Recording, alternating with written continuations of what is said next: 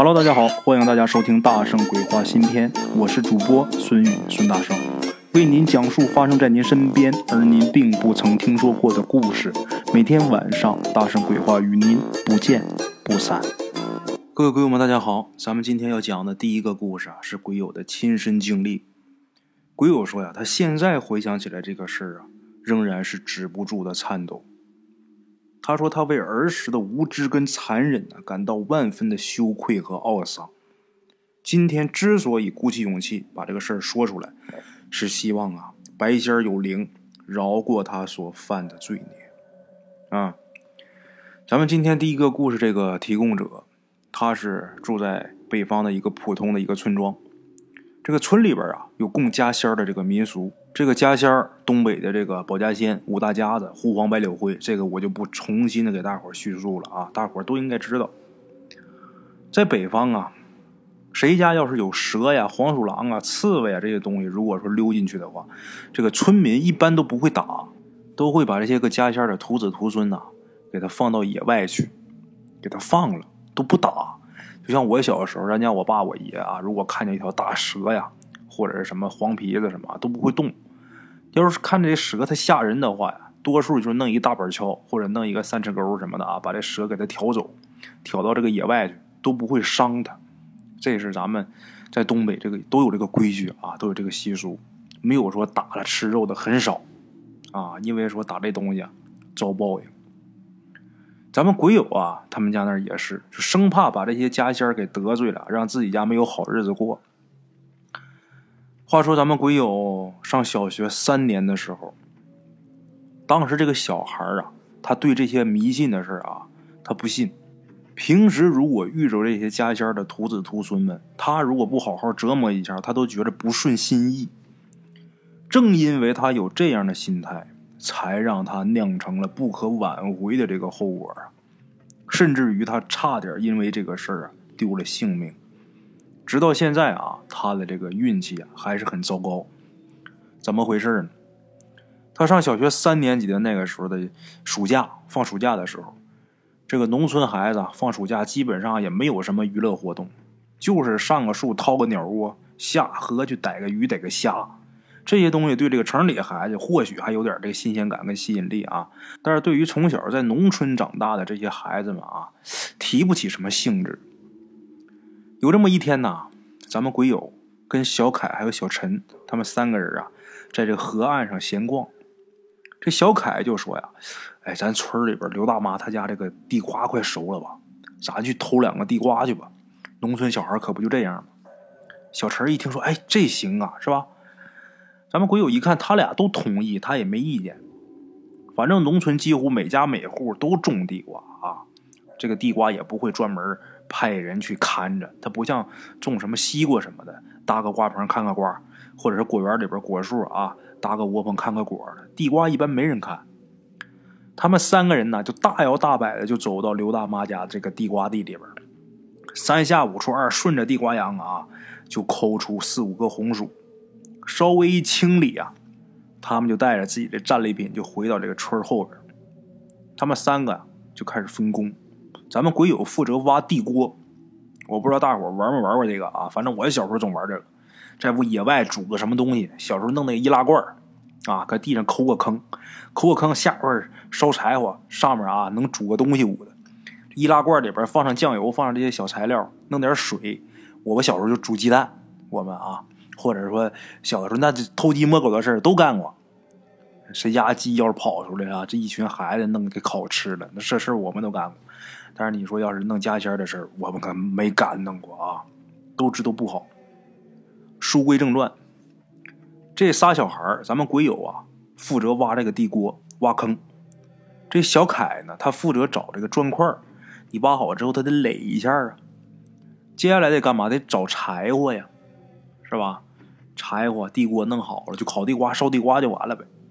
找柴火这个事儿啊，就落到这个小陈儿他头上了。没一会儿啊，这小陈就好像这个哥伦布发现新大陆似的啊！哎呀，嗷老一嗓子，哎，快过来，快过来，快过来看看这什么！鬼友跟小凯听到小陈喊，就赶紧跑过去。等到了小陈跟前，他俩就看见啊，小陈面前这个草丛里边有一只特别大的刺猬，在这个柴火垛里边，在那趴着呢。能看出来啊，这刺猬这肚子溜圆呐，这俩眼睛也是圆溜溜的，很警惕的瞪着他们三个。这很显然，这刺猬是在这儿安家了，在这柴火堆这儿安家了。他们算是不速之客呀。这刺猬看见他们三个挺不开心的，这模样。这时候小陈呢就说呀：“怎么样？哎，这可是白大仙的后代呀，这玩意儿可稀奇着啊！我把它弄回家养着吧，这当个宠物多好啊！别人遛猫、遛狗、遛鸟的，我遛刺猬啊。”这时候小凯就说了：“你真好意思啊？就一只刺猬，我们三个人，你就好意思一个人弄弄回家去？”这个小陈跟小凯呀。是咱们鬼友的小跟班，一般遇到争议的时候啊，都得咱们鬼友拍板这时候小陈跟小凯都看着咱们鬼友，这时候他俩的目光啊，就是询问他的意思啊，你有没有什么好办法？那时候咱们鬼友也不知道是出于嫉妒小陈发现这个刺猬了，还是怎么回事反正他当时鬼使神差的那个意思就是，这个东西啊，咱谁也别想一个人得。啊！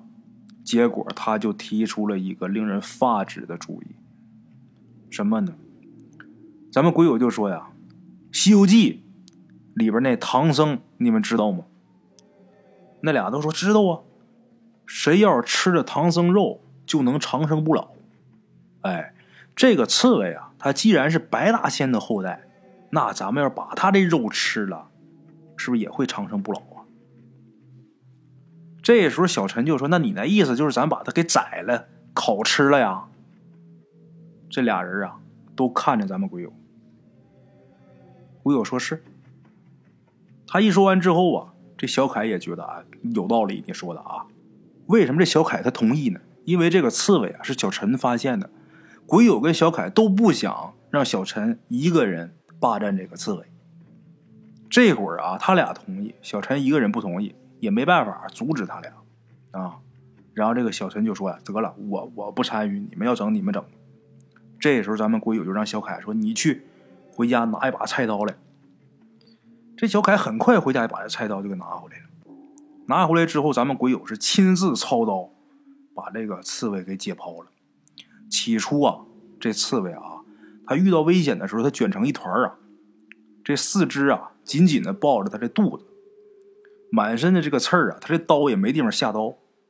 这时候啊，咱们鬼友就命令小陈说：“你拿石头砸死他。”这小陈啊，一开始说不参与，但是毕竟是小孩心态，一看这杀刺猬也挺好玩啊。再说了，没准吃了他的肉，真能像呃咱们哥们说的能长生不老啊。这个小陈他也屁颠屁颠的找了一块石头，就狠狠的砸这只刺猬。这刺猬疼的哼哼叫，这眼泪下来了，就好像人似的啊，就跪在他们三个面前，这表情很可怜。但是当时他们三个玩的正起兴，那小孩啊没注意这个事儿，把这刺猬给砸死之后，咱们鬼友拿刀开始扒这个刺猬，扒刺猬你得你得先开膛啊，先收拾这些下水，然后再扒皮。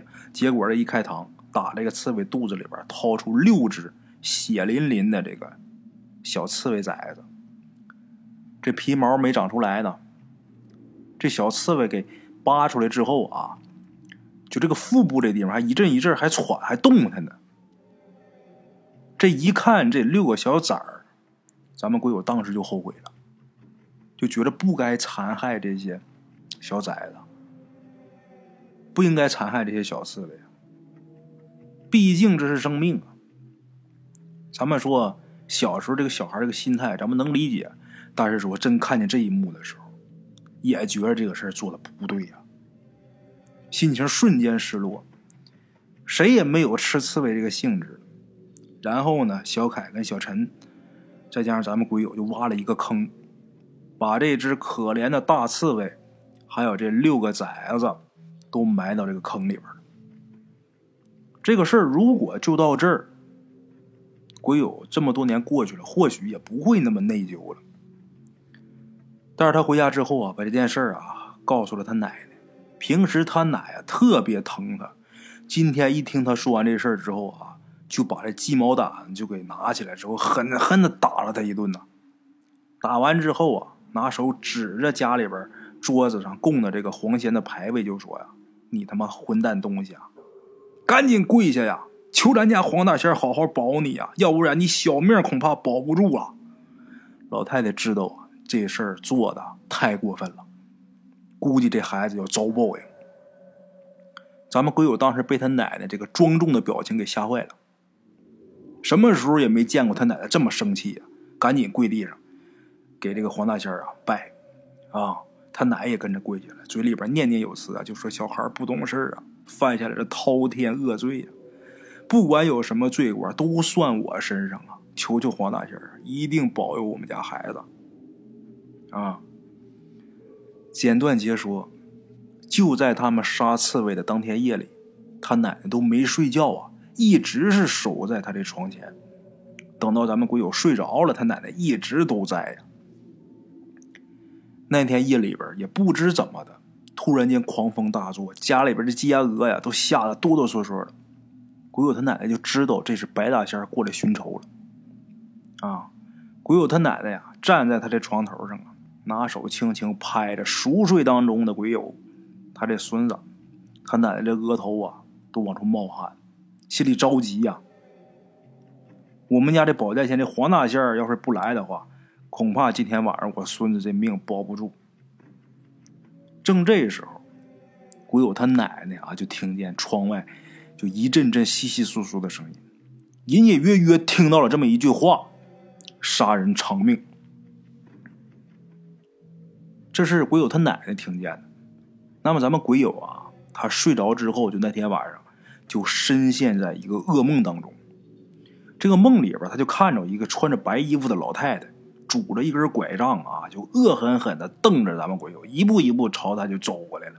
鬼友害怕呀，就想喊奶奶啊，想奶奶奶救我。但是他当时这个嗓子眼儿啊，就好像被堵住似的，就怎么也喊不出声，急的是满头大汗呢。眼睁睁看这老太太拿着拐棍，那拐棍前面是一尖儿，就奔着他这个心头这个地方啊，就要刺。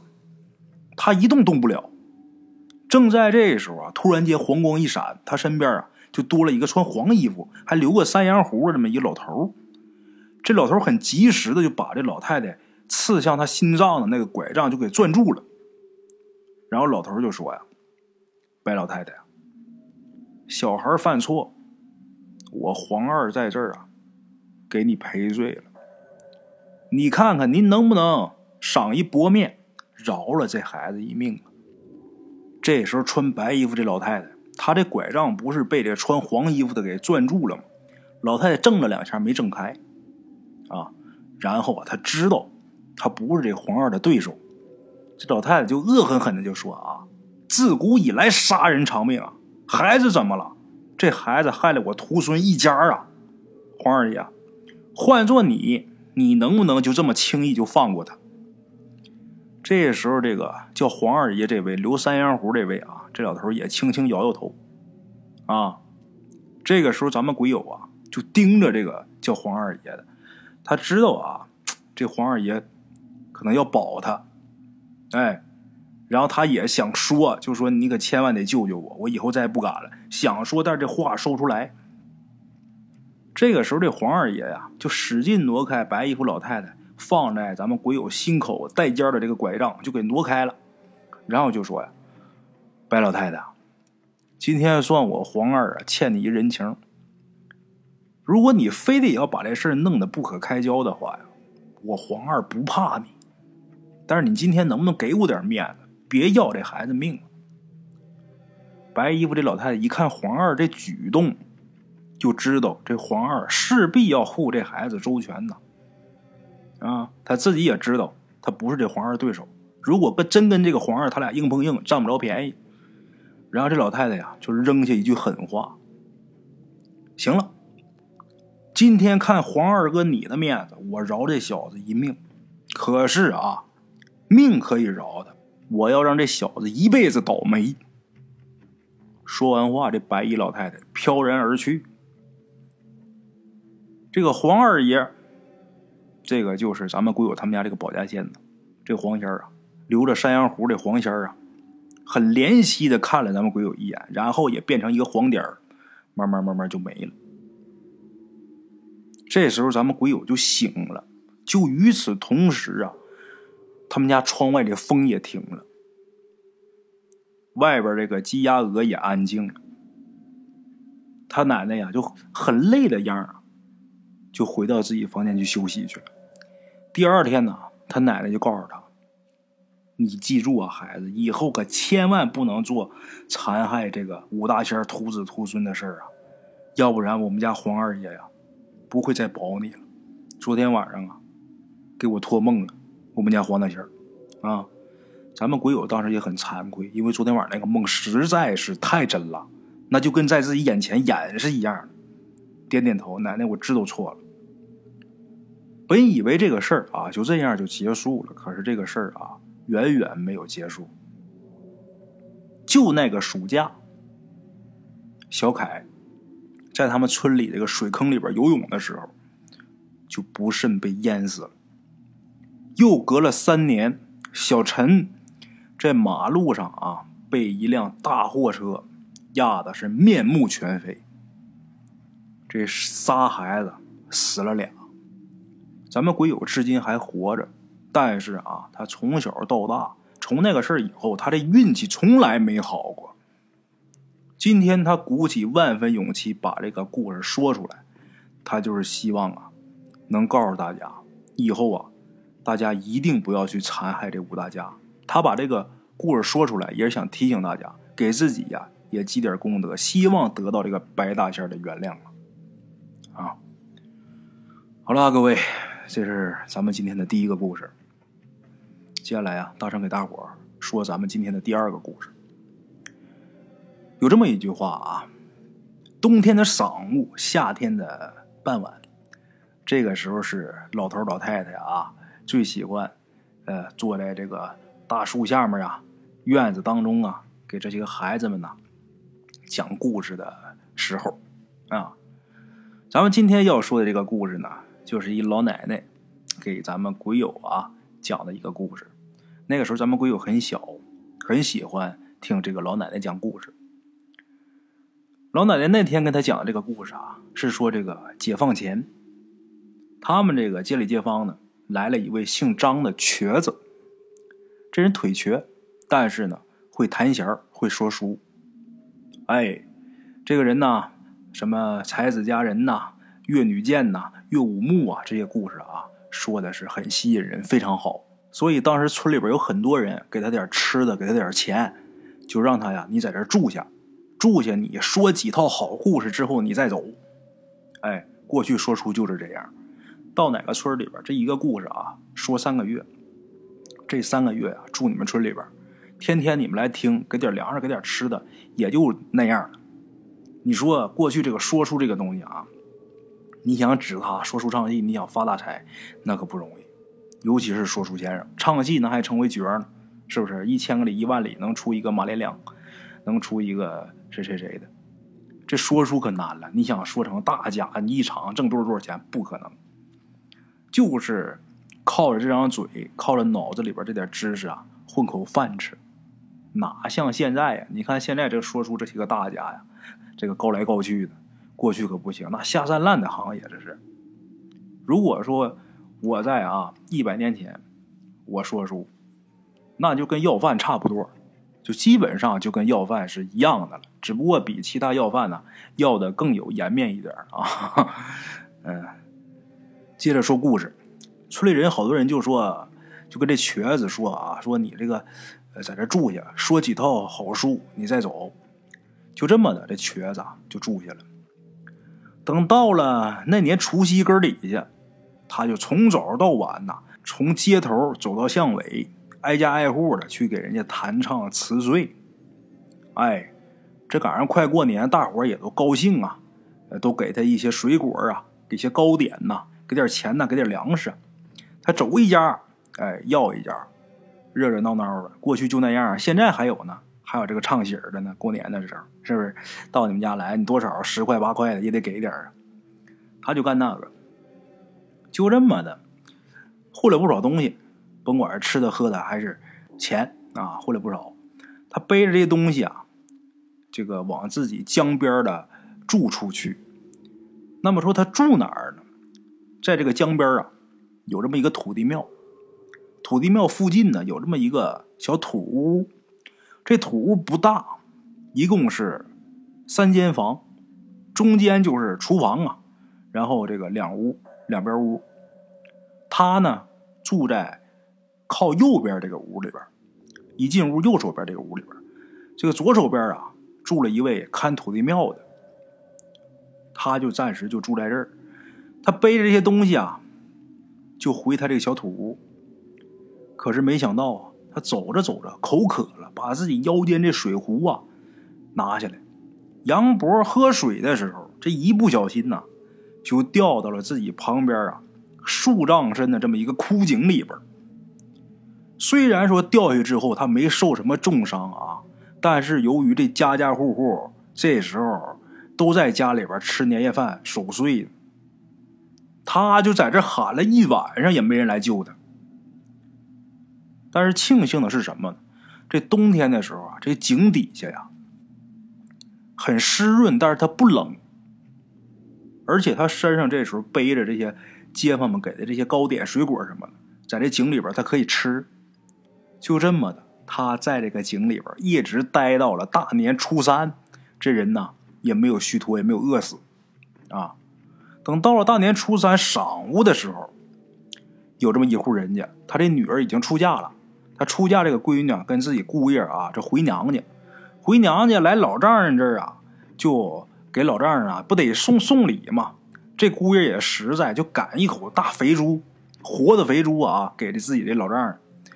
等走到江边的时候啊，这猪他本来赶着的时候有绳拴在这个猪脖子上，走到江边这儿啊，这猪突然间把这绳子从这人手里边给挣脱手了。然后这猪啊就很疯狂的就往这个井边跑，跑到井边之后，一头就扎在井里边。这位在井里边啊，突然间掉了一个猪，还吓一跳，好歹是没砸着他呀。那丢猪的没招啊，赶紧呐说这猪掉井里了，找人吧，找这些街里街坊一起拿这绳子、铁钩子啊，然后下井啊去弄这猪去。结果到井下一看，这不光猪，这还有个人呢，就这么的。把这个被困的瘸子给也给救上来了，这个救猪捎带脚把他给救上来了。街坊们也都是啊，哎呦我的妈呀，这好歹这得亏这猪啊，这是要不你完了呀！啊，这给安顿好这瘸子之后，大伙都说这猪啊有灵性啊，得亏这猪啊瘸子，这猪救了你命了呀。丢猪那家呢也觉得这事挺神奇啊，所以说就没有说，就马上就杀这猪，把这猪啊。给养起来了，在自己家这个门前呢，临时弄一猪圈，把这猪啊就养在猪圈里边简短截说呀，转眼过完年，过了十五了，瘸子这身体呢也养好了，还是每天呢各家各户的啊给弹唱说书，啊也还要钱要要粮的，还是那么过。每天他路过养着那头救过他命的猪的那家的时候。他都会到这个猪圈边上啊，跟这猪啊打个招呼，说几句话，啊，而且称呼这个猪为恩公。有的时候赶上今天手头宽裕，要的这个吃的多啊，他也不忘了给这猪啊递个苹果啊，啊，弄个梨呀，总这么喂。这猪呢，确实有灵性，就每回这瘸子啊走到这个猪圈的时候。这猪都会趴到这篱笆上啊，呼噜呼噜的，那俩挺亲。而且这猪还有一个功能，这猪那家不是给养在大门口的吗？这猪还能看家，要是有陌生人来呀，这猪还嚎啊，比狗都灵。那家人对这猪啊，也是特殊待遇啊，对待普通猪不一样，知道这猪啊有灵性，跟一般的猪不一样。日子一天一天这么过。有这么一天呢，管理土地庙的这个庙祝啊，就找到这个瘸子了，就是跟他俩住一房子那位啊，然后就跟这个瘸子就说呀：“你不能再在这儿住了，你得赶紧走，啊，瘸子虽然说他已经打算是离开这儿了，但是他就对庙祝的这个话就挺奇怪的啊，怎么想着想着撵我了呢啊？他就一直问怎么回事这庙祝起初他也不想说，可是后来被这瘸子给问的没办法了，才跟这瘸子说啊，就说呀，我最近呢，老是夜里边做梦，我就梦到啊，这土地庙里这土地爷跟我说呀。咱们镇上来了邪祟了，已经在咱们这镇上潜伏一段时间了。如果不尽快让这邪祟离开的话呀，恐怕要出人命。这个庙祝起初啊梦这个梦的时候，他并没往心里去，但是啊，接连梦到好几回都是这么的个内容，他就留心眼儿了。思来想去啊，就说平时我们这地方，你说这。外来的人呢，在这逗留的几乎是没有。这个土地庙里这土地爷说，在我们这潜伏了有一段时间了。那唯独这个打外边来的，在我们这待一段时间，就是这瘸子，就他是异乡人呢，在我们这生活了好几个月呀。他平时跟这瘸子住一起啊，他也倒不认为这瘸子是坏人，但是为了杜绝这个隐患呢，没办法，只能是让瘸子说。还是走吧，啊！这瘸子听完之后啊，说：“那如果是这样说的话，那我就这两天我收拾收拾我就走，因为说我不能说马上啊，我抬屁股就走，在这儿吃了咱们父老乡亲这么长时间的饭，我临走的时候，我得去各位啊照顾过我的那些家里边，我去告个辞啊，啊，就这么的就定下来了，准备这两天啊。”挨家挨户啊说说，然后我就走了。第二天呢，这瘸子照旧是在平时他出门的那个时辰出门，挨家挨户给人家道别去。我要走了，得说说。可是走到这个巷子里边的时候，这瘸子正好看见有这么两口子在屋里边吵架，吵得挺激烈。这瘸子就留那儿就看了一会儿。这一吵也好多人呐，都围这家跟前看。这家的媳妇儿啊，就拿这个发簪呐，俩人撕吧嘛，就把她丈夫这个手啊和脸呐，拿这发簪呐就给戳破了。这个男的被这女的拿这发簪一扎呀，就也是这个呃火冒三丈啊，这一生气呀，把自己媳妇儿啊扯着头发就给推出门了。他这媳妇儿啊跌倒在这个巷子里边啊，这围观的人呢都抻个脖看。这媳妇儿不好意思，让自己爷们儿哈薅头发给扔出来了，自己觉着羞愧不已，然后一头就撞在这个路边这个石墩上。他路边有一个石墩这石墩啊，这形啊，你瞅这形有点像狗的形，但是可没有什么眉眼就大概轮廓像一狗。他就奔这石墩啊，拿自己脑袋撞这石头。好在是他用这劲儿啊，不是特别猛，就把自己这额头给磕破了，淌血了。这人呐，有点晕，倒地上了。但是很快这人缓应过味儿了，这撑着身子啊，就爬起来，又开始呜嗷喊叫，他哭啊。一看这架势，好像是没有什么事儿。这周围邻居有这个心肠热的，赶紧过去啊，就给拉起来了。啊，大伙都瞅这女的的时候，这个瘸子却发现啊，这石墩不对。这瘸子就说：“哎，你们看看这石墩，那是什么呀？那是。”大伙让他这一说呀，反应过来的时候啊，都瞅这石墩这石墩啊，染了血之后啊，就发现这石墩开始抖。紧接着，石墩动了，上下翻这么两转之后啊，就变成一只狗。说是狗，还不是狗，这眼睛不对劲儿，那牙也不对。咱就管它叫狗吧，啊，咱也不知道这是什么东西，很凶恶的这么一个灰狗。这个灰狗啊，就这石头一变成灰狗之后啊，这个东西就马上就奔这瘸子来了，因为这瘸子先发现他的。其他人吓得赶紧躲开，我的妈，石头怎么变活了，变成活物了？这灰狗就追这瘸子身后就开始咬，一口就把他这衣服襟给咬住了，没咬着肉啊，咬住就不撒口啊。旁边人吓得都躲，谁也不知道怎么回事，没人过来帮忙。这瘸子没招，把自己的衣服脱了，然后就往这巷子里边跑。大伙想，他瘸呀，跑跑的能有多快？这灰狗在后边撵，啊，这瘸子紧跑啊，一前一后的，大约跑了能有这么几十米，就跑到了养着那口曾经救过他的猪的那家，就跑到那家人家门前了，跑到那个猪圈门前了。这猪在猪圈里边啊，就听见这个瘸子，他一边跑他一边喊呢，听见这瘸子这喊声啊，这猪就站起来，拿俩前爪就搭这篱笆上啊，就看，一看上这个状况。这猪也不哪来的劲儿，就把这篱笆就给撞开了，朝这瘸子那方向就迎过去了。瘸子一看，这后边狗追，前面又来头猪。这瘸子一看，这是不是猪？这是我恩公啊！赶紧喊呐，恩公啊，快闪开呀！但是这个时候这灰狗啊，已经把瘸子给追上了。瘸子这一条腿，它本来它不方便呢。这个时候啊，就这狗一拽它，一咬它，就把它给撂倒了。眼看这个灰狗啊。就扑到这瘸子身上了，那一口要是给叼脖子上啊，叼到这个梗嗓咽喉，这人就完了。这黑狗张口就要咬的时候，没成想这猪啊非常勇猛啊，直接啊这一头就把这狗给撞开了，就飞过来的，这是一个小飞猪啊。紧接着这个猪就扑到这个灰狗身上，就开始猪咬人。我跟你们大家讲啊，比狗都狠，就开始撕这个灰狗。这时候大伙都看傻了，瘸子也愣了啊！很快呀，这灰狗趁这猪不备呀，死死的就咬住这个猪的后腿咬这个猪后腿不放。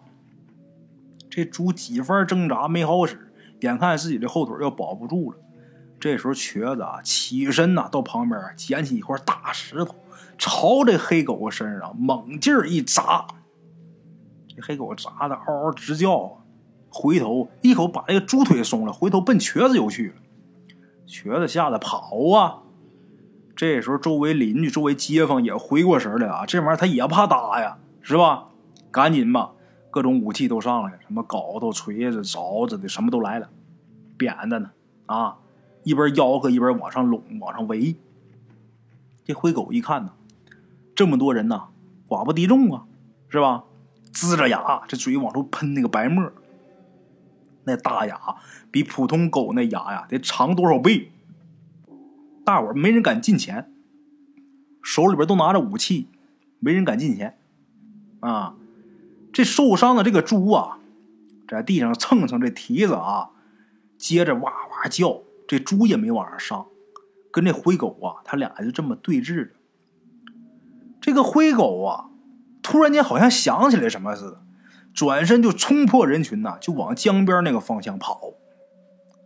这猪呢，也不像就平常那个猪啊，又笨又啥的。这猪也很机灵，一看这灰狗跑了，他好像也明白了。这猪就赶紧在后边追，紧追其后。啊，这瘸子一看这个情景啊，他担心这猪有危险，也顾不上自己身上这伤啊，也追。那大伙儿也都跟着追吧，这么些人跟着一只狗、一个猪，啊，就来到这个江边了。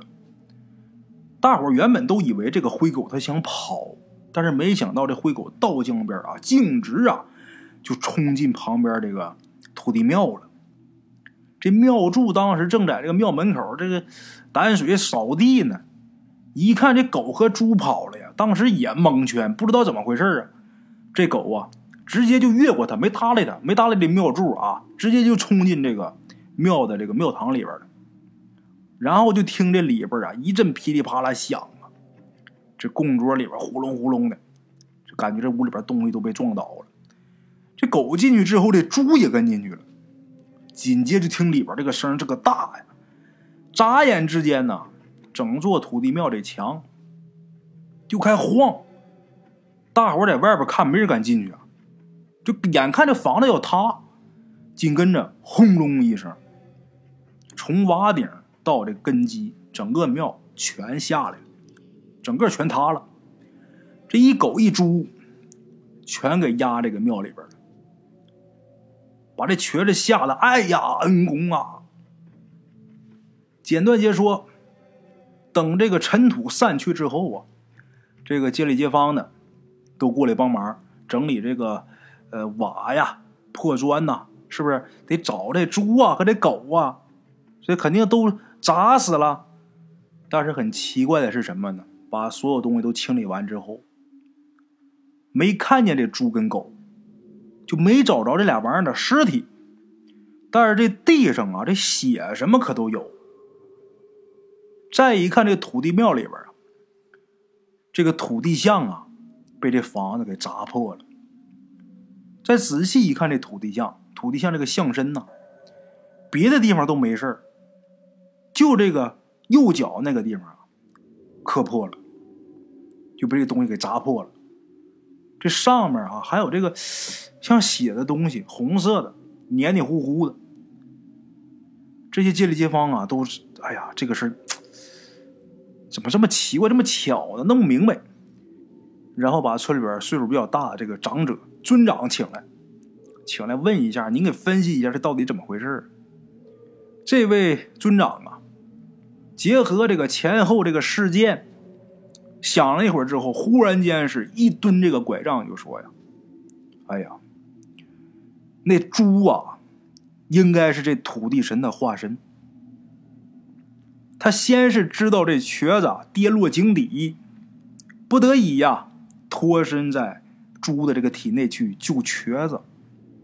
后来又因为啊，明白有这个邪祟潜伏在本地，这邪祟想危害百姓，于是呢，他就继续化身在这个猪身上啊，留在人家这个家里边。静静的期待这个邪祟现身呐！哎，邪祟现身之后，他好跟这邪祟搏斗啊！这个街头巷尾这些老百姓啊，还有这个庙祝啊，就都觉得这老头分析的挺在理啊！一边安抚这瘸子，一边大伙就赶紧那个募资吧，重新修这土地庙啊，证明咱这土地爷灵啊，保我们一方平安呢！啊，就这么的，土地庙啊又重新建起来了。故事说到这儿啊，这位老奶奶说到这儿啊，咱们鬼友还有一些小孩啊，就问这老奶奶：“那后来呢？”啊，都没听够。老太太说呀：“嘿嘿，后来呀就没有了。你们没看那江边那土地庙，现在不还好好的吗？那就那时候啊修的，后来大伙拿钱修的。”说这话，这老太太扶着腰站起身呐，一边把这小板凳拿起来，一边说呀。哎呀，都这个点儿了，我这老骨头，经不起这过堂风这么吹了。得了，我孙子也该放学了，我得回家预备饭去喽。好了，各位，今天这两个故事啊，送给大家。明天同一时间，大圣鬼话，不见不散啊！路边的茶楼，人影错落，用声音细说神鬼妖狐。用音频启迪人生，欢迎收听《大圣鬼话》。Hello，大家好，我是主播孙宇。吃完了饭，然后就回到自己的课室上啊。喜马拉雅、百度搜索“大圣鬼话”，跟孙宇、孙大圣一起探索另一个世界。那天山女子独守枯城，也只是感谢鬼友们，感谢鬼友们，感谢鬼友们一路陪伴。大圣鬼话，见字如面。欲知后事如何，且听我下回分说。